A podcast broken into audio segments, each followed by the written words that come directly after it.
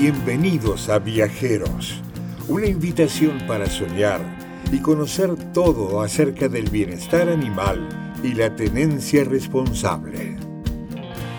Con vosotros, Cristian Oliva Vélez, autor del reconocido blog dogfriendlytraveler.com y que abandera el movimiento No al abandono de perros y demás seres sintientes. Hola viajeros, se acercan las navidades, pasan los años y siguen comprando y adoptando perros de manera irresponsable para ser regalados, como hace Maluma a su chica de ficción en el videoclip del tema Fresh Querías.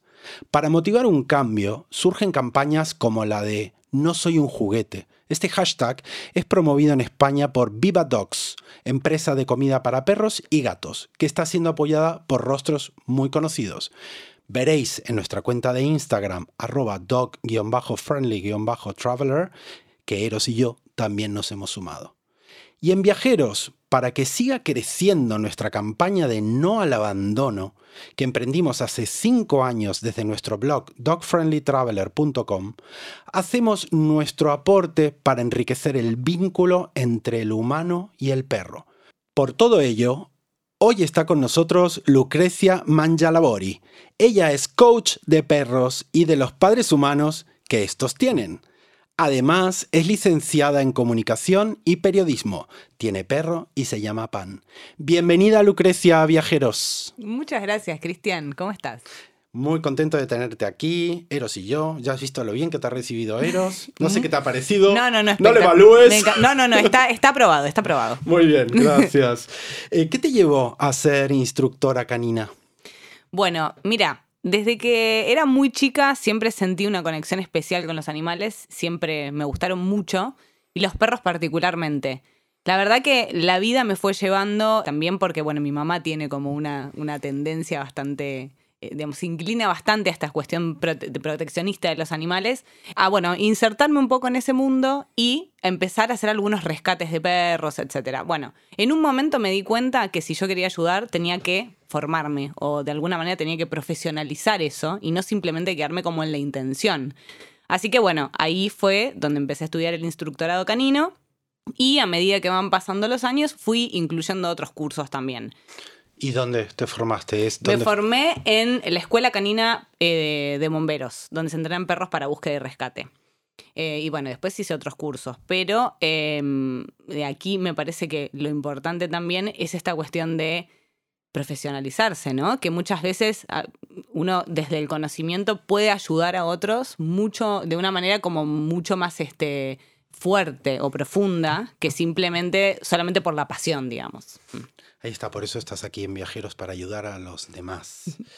¿Qué etólogos y educadores caninos son de referencia para ti? Qué pregunta. Bueno, en realidad, a ver, no te voy a dar nombres, no te voy, no me voy a orientar a darte títulos sí o este, este nombre sí, este nombre no, porque la realidad es que creo que en cualquier eh, profesión es importante formarse con, tomar cosas de cada uno me parece que aun cuando uno no está de acuerdo con ciertas cosas, se aprende de eso también. Por lo menos para saber que eso no lo querés. Entonces, yo trato de leer variedad de cosas, trato de hacer cursos inclusive en lugares donde quizás digo, bueno, aquí no repetiría un curso. Eh, y, y bueno, creo que de, todas, de, todo se puede aprender. Pero bueno, por ejemplo, hay un autor de un libro que se llama Converse con su perro, que se llama Stanley Coren, que me gusta mucho y es un libro que siempre lo recomiendo. Es difícil de conseguir, pero lo pueden encontrar en PDF online, así que... Eh, bueno, como veis, le he sacado a Lucrecia una recomendación para leer. Exacto. ¿Cómo aprenden los perros? ¿Nos puedes contar? Bueno, los perros aprenden por asociación y repetición. Esto eh, es es tan fácil y complejo como se escucha. ¿Por qué? Porque tanto lo bueno como lo malo lo aprenden asociando, hacen una sumatoria de secuencias de, de sucesos y la repetición de este suceso. Es por eso que uno normalmente se va de su casa y dice, el perro cómo se da cuenta que me estoy yendo a trabajar y no es que me voy acá a la vuelta a comprar algo. ¿Por qué adopta una actitud distinta cuando yo me voy por cinco minutos que cuando me voy a trabajar? ¿Cómo sabe? Bueno, porque claramente ellos están las 24 horas del día atentos a estudiarnos, a estudiar nuestros movimientos. los objetos que agarramos, incluso hasta cosas que hacemos de manera inconsciente, la actitud que nosotros tomamos eh, corporal, incluso la, la gestualidad de nuestra cara. Tenemos como un pequeño, yo tengo, por lo menos así lo siento, un pequeño antropólogo en casa de cuatro patas. No lo dudes un segundo, porque Sí, y más los salchichas son súper, súper, súper... Sí, eh, sí. eh, Él se da cuenta cuando voy a algún sitio por la ropa que llevo, porque la huele, huele los perfumes, huele absolutamente todo, sabe leer los olores y con eso identifica lo que va a suceder. Y los calzados, los calzados Todo, en todo. general son, te pones la zapatilla, sabe que sale y decís, Lo sabe todo, el olor de la maleta, eh, obviamente lee mis, mis sentimientos, ¿no? Eh, mis emociones. totalmente. Eh, de hecho, interpreta cuando estamos por llegar a un destino, porque es un perro muy, muy, muy viajado, cuando estamos por ir al aeropuerto, cuando estamos llegando al aeropuerto, cuando estamos llegando a un hotel, cuando vamos a subir al avión, lo sabe absolutamente todo, porque se pone nervioso, se emociona. Bueno, Y- y eso justamente es lo que tiene que darle la pauta a los humanos de cómo ayudar a sus perros a atravesar momentos de estrés y o a, a, digamos, a gestionar sus emociones positivas, incluso la euforia y todo.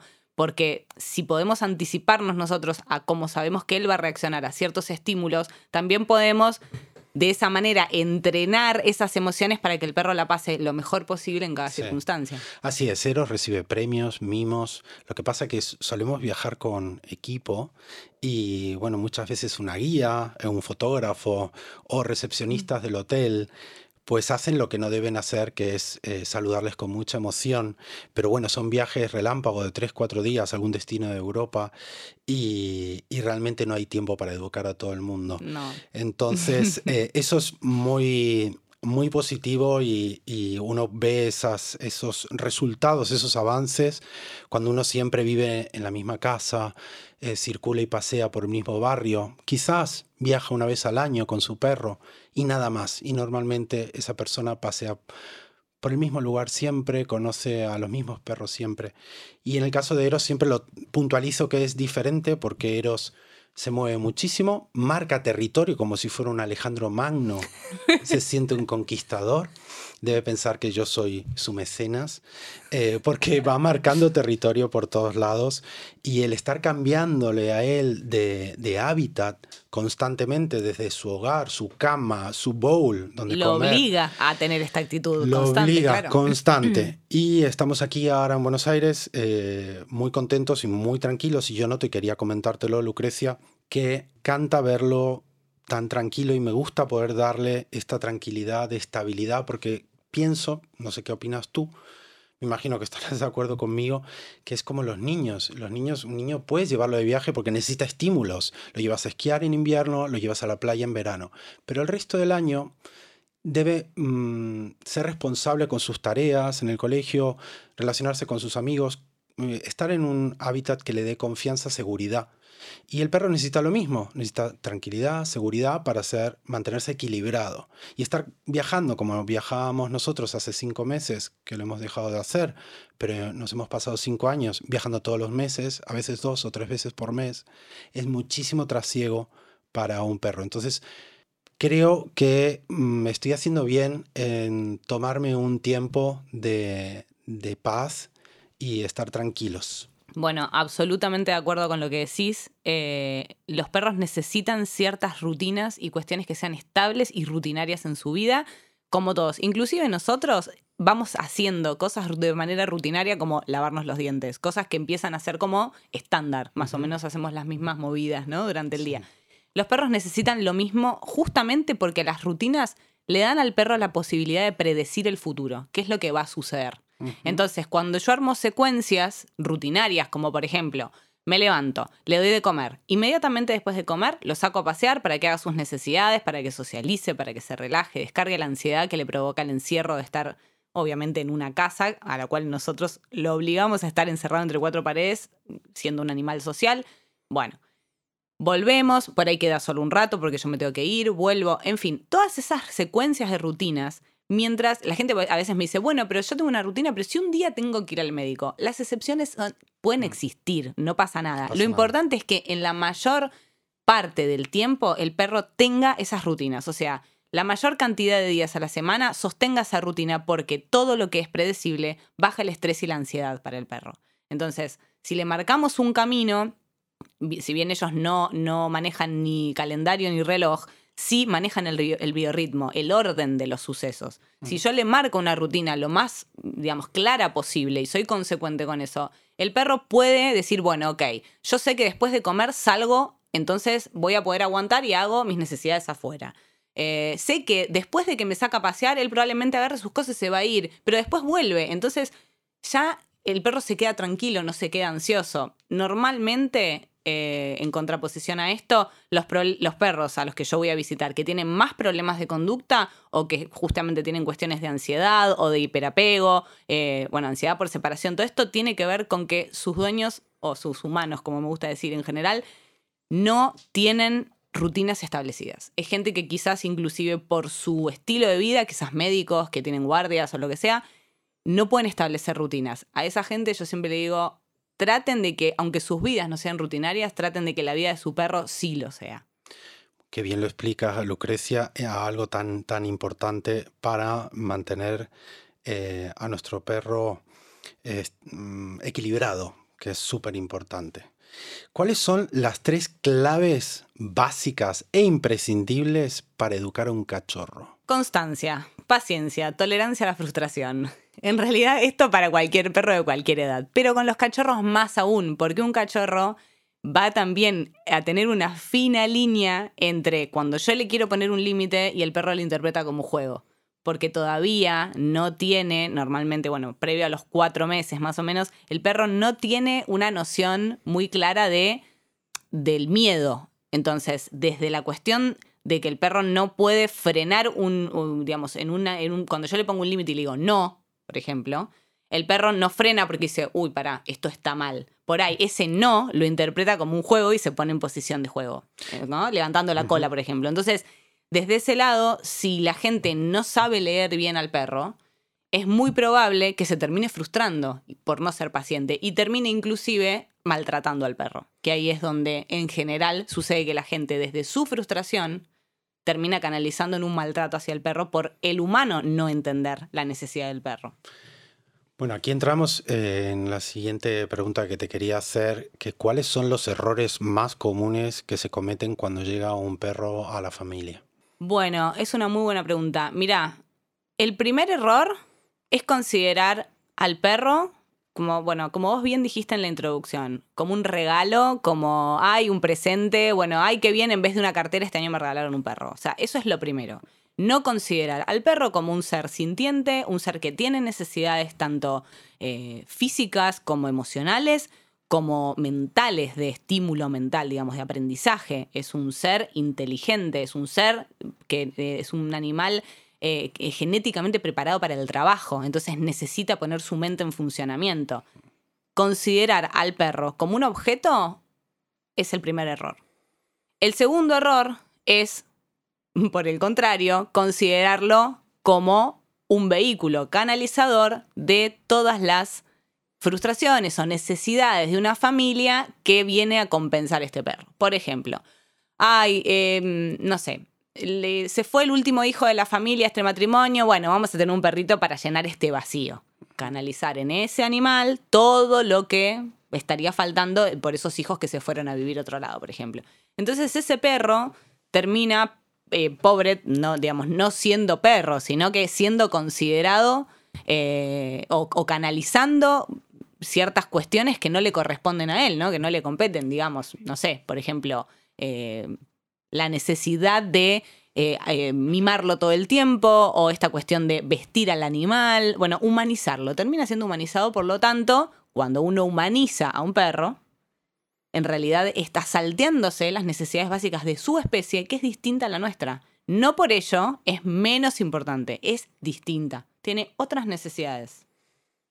Lucrecia Eros no sufre de ansiedad por separación, pero los que no tengan controlado ese momento de comunicación para que sea saludable en la práctica, ¿cuáles serían los nuevos pasos a seguir para resolver esa situación? Lo primero es no considerar que hay una sola forma de hacer las cosas o que hay un manual y los pasos son uno, dos y tres para cualquier perro. O sea, primero es considerar que cada perro es individual, es un individuo particular con necesidades y con un contexto y un bagaje emocional que trae que es distinto a otro. Es como los humanos.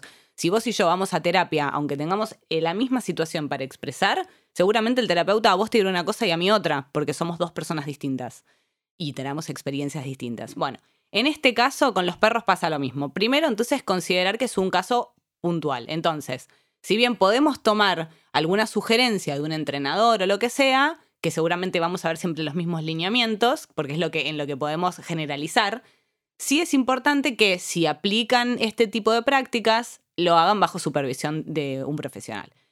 Pero mi sugerencia es siempre prever en vez de tratar de resolver. Prever es cuando un perro llega a tu casa y, digamos, recién le das la bienvenida, lo incorporas a tu familia, es tratar de no fomentar el hiperapego.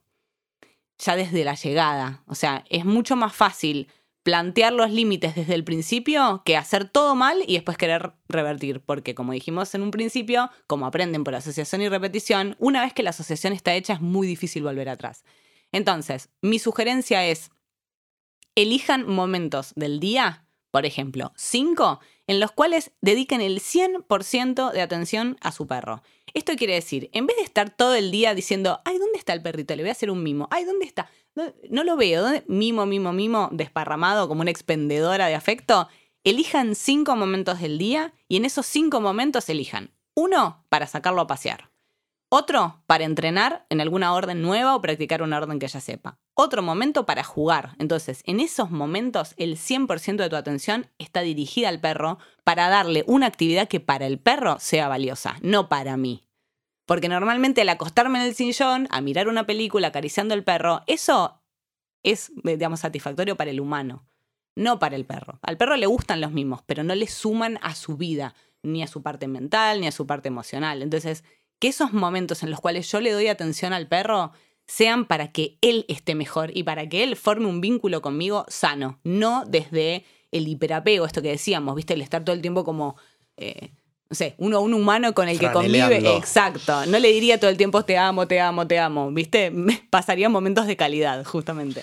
Te he hecho esta pregunta porque uno de los mm, grandes problemas con los que se encuentran eh, las personas que tienen perro es que los hoteles, y bueno, y este podcast que se llama, haciendo honor al título del podcast, Viajeros, eh, se encuentran con muchos problemas porque su perro padece de, eh, de ansiedad por mm. separación.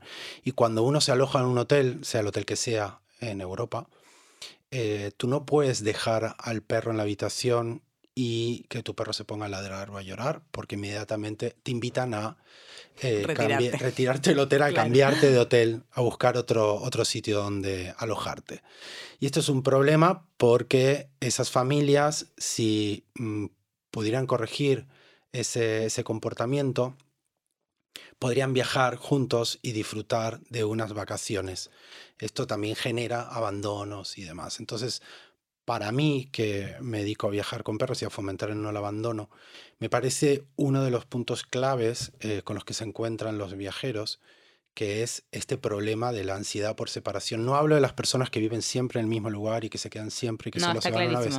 Es las personas que se mueven. Mm. Entonces, eh, hay muchos hoteles dog friendly y, están eh, felices de recibir a familias multiespecie Em, pero mm, se encuentran muchas veces que vienen huéspedes que no tienen perros bien educados. Y este es uno de los principales problemas. Por eso en el Pet Policy se hace mención, eh, cuando uno se aloja y tienes que firmarlo, de que en el caso de que suceda esto, em, el perro mm, directamente es desalojado del hotel junto con, con sus huéspedes porque es inadmisible que ladre un perro en casa. Por ejemplo, Eros tiene permiso para ladrar solo una vez dentro de casa. Si suena el timbre, es lo único que tiene permitido hacer. Y en el hotel, en las habitaciones, rara vez hay un timbre hay hoteles que tienen mayordomo, servicio de mayordomo, y hay un timbre que es una campana muy, muy suave. Claro, pero si es un distinto el sonido, ya él no tiene la misma reacción. Claro, entonces no ladra. Yo lo que hago con Eros para evitar que, que ladre, para positivizar ese momento que puede ser dramático, le doy un premio antes de salir. Siempre se queda con Mozart, siempre lo acompaña Mozart, aire acondicionado, calefacción, lo que haga falta para que el hábitat donde él esté sea agradable para él bueno, y ahí te voy a dar. ¿Qué te parece, me Lucrecia? parece, no, me parece genial y sobre todo lo de la música clásica, porque la música clásica los relaja un montón. Ahora te voy a dar algunos tips, bueno, que seguramente vos ya estás canchero, pero para la gente que sí diga, uy, quiero empezar a viajar con mi perro, dos cosas clave. Una, que el perro siempre tenga un lugar en su propia casa que adopte como su espacio de seguridad y tranquilidad y relax. O sea, una cuchita, una mantita, una camita, que esa camita la puedan trasladar cuando viajan y la lleven al lugar nuevo. Entonces el perro va a tener un lugar de pertenencia. Lleven sus objetos para que él sepa que ahí puede estar tranquilo. Y lo segundo es, lógicamente, el primer día no dejen solo al perro. Ustedes llegan a un hotel nuevo, bueno, la primera noche claramente van a sacrificarse, no van a salir, se quedarán ahí. Llegan, ni bien llegan y dejan sus valijas, le ponen la correa, lo sacan a pasear por el entorno, un paseo largo, eh, de mucha relajación, donde lo dejen olfatear, vuelven y que pasen tiempo con él en la habitación de hotel. Hagan algún juego, alguna práctica, que él adopte ese lugar como, ok, acá pasan cosas buenas. Dejen sus cosas, abran su maleta, que esté su olor, em, desacomoden la cama, digamos, que haya como una cuestión de que se está viviendo el lugar. No entren, dejen al perro la maleta y se vayan, porque eso lógicamente al perro lo pone en una situación de abandono. Eh, y cada vez, a las personas que viajan, cada vez que vayan a dejar a su perro solo en la habitación, previamente denle un paseo mínimo de media hora, hagan algún juego con él, déjenlo con sus necesidades básicas satisfechas. Alimento, paseo, descanso. Lucrecia, tengo un montón de preguntas para hacerte. Es muy interesante estar contigo. No te quepa la menor duda de que volveremos a invitarte, pero es muy importante hacerte una última pregunta porque se acercan las navidades. ¿Cómo podemos ayudar a nuestros peludos para que no, para que no sufran con la pirotecnia? Primero, no, en lo posible no dejarlos solos. Eso como primera medida. Si tienen un perro que sufre muchísimo y sufre temblores y bueno, eso claramente véanlo con un etólogo, con un veterinario, con alguien que los pueda asesorar y como siempre les digo, con los perros no es el día anterior a las fiestas, háganlo con tiempo, asesórense con tiempo, con los perros todo lleva un proceso. Eh, hay distintas gotitas que le pueden dar. Yo no estoy para nada a favor de las gotas de sedación, pero hay otros métodos que son como eh, más naturales y que pueden ayudar. Son procesos cortos en los cuales ayudan a que el perro baje eh, su, digamos, su excitación. Por otro lado, desde lo práctico que pueden hacer, independientemente de por ahí una ayuda este, profesional, es obviamente el día previo al 24 o al 31, ese día traten de que el perro tenga un día lo más normal, rutinario posible, hagan un buen paseo, hagan buen ejercicio para que llegue cansado al horario de los estruendos y denle una eh, refugio en un lugar, por ejemplo, si todos van a pasar las fiestas en una casa, acomoden su camita y su plato de agua en un baño que sea lo más insonorizado posible. Normalmente los baños como los toilets son lo más insonorizado de la casa. Déjenle la, la, posibilidad de que esté ahí, pongan, como vos bien haces, música clásica, eso ayuda mucho a calmar. Pónganla fuerte, no importa, dentro del baño para tapar el sonido. Eh, y también, bueno, a veces hay muchos canales de televisión que, que arman como una, eh, estos canales que tienen que ver con animales y que hablan de animales, que eh, arman por ahí toda una programación especial para que los, los perros eh, se queden más tranquilos. Y traten de no reforzar esta situación de ansiedad. Cuando lo vean al perro que se empieza a poner nervioso, háganle compañía, pero no lo estén como sobreprotegiendo. Porque cuando uno le da afecto o le da atención al perro, en ese momento está reforzando el estado mental que tiene el perro, en ese momento. Entonces, sean sus compañeros, demuéstrenle que está todo bien, tranquilos, háganle compañía para que no se sienta solo, pero no sobreproteja en ese momento. No, para no reforzar justamente y que no sepa que está bien estar así. Lucrecia, gracias. Eh, Eros, mmm, yo le, le doy eh, feromonas, también aplico spray de feromonas en su cama, también le doy una fórmula de camomila, lavanda, después le doy unas galletas ecológicas, todo lo traigo de Europa, marcas las mejores de Inglaterra, la mejor de Francia, de todos los productos 100% naturales. Y no consigo que Eros se tranquilice en las fiestas. Lo pasamos fatal los dos. Y tanto es así que hago por trasladarme a sitios, directamente me voy de la ciudad o donde esté, alejado de los lugares de pirotecnia. Y otra de las cosas que yo hago es no voy a ninguna fiesta, ninguna cena donde haya pirotecnia. Yo no llevo jamás a mi perro donde haya pirotecnia. Pero yo no voy ni aunque vaya sin el perro. No, no, no porque no, concibo eso. Y yo te sugeriría que pruebes, hay un método que lo puedes buscar en Google que se llama Tellington Touch. ¿Lo, probaste? bueno, es un es un como un chaleco que se hace con una banda de tela y se y hace que el perro se sienta como contenido en el cuerpo. Entonces ayuda eh, porque, digamos, toca ciertos puntos en los que el perro se siente como contenido y por ahí se tranquiliza un poco más. Lo voy a buscar. ¿Cómo pueden contactar contigo los oyentes? Me pueden seguir en Instagram eh, como lucrecia.dogcoach. Muchas gracias, Lucrecia, por compartir tu conocimiento. Hasta pronto. Muchas gracias por invitarme. Después de escuchar lo importante que es educar con respeto y amor a nuestros peludos, ha llegado el momento de recordaros nuestra nueva campaña de concientización. Le doy al play. Recoge tu caca. La caca de tu perro es tu caca.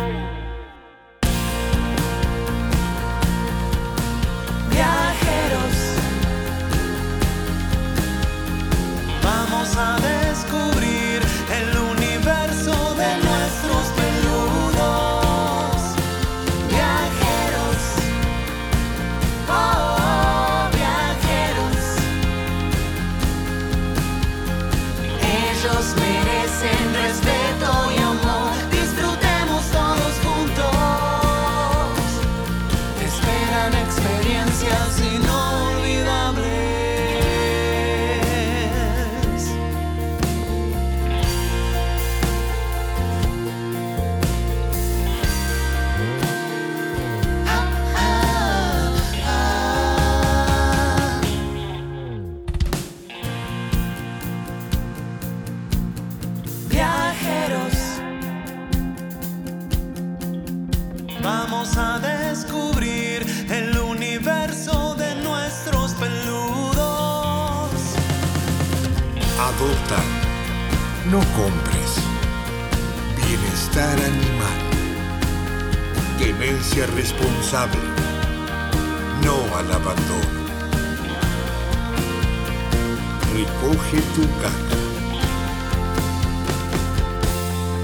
Viajeros es un podcast para todos.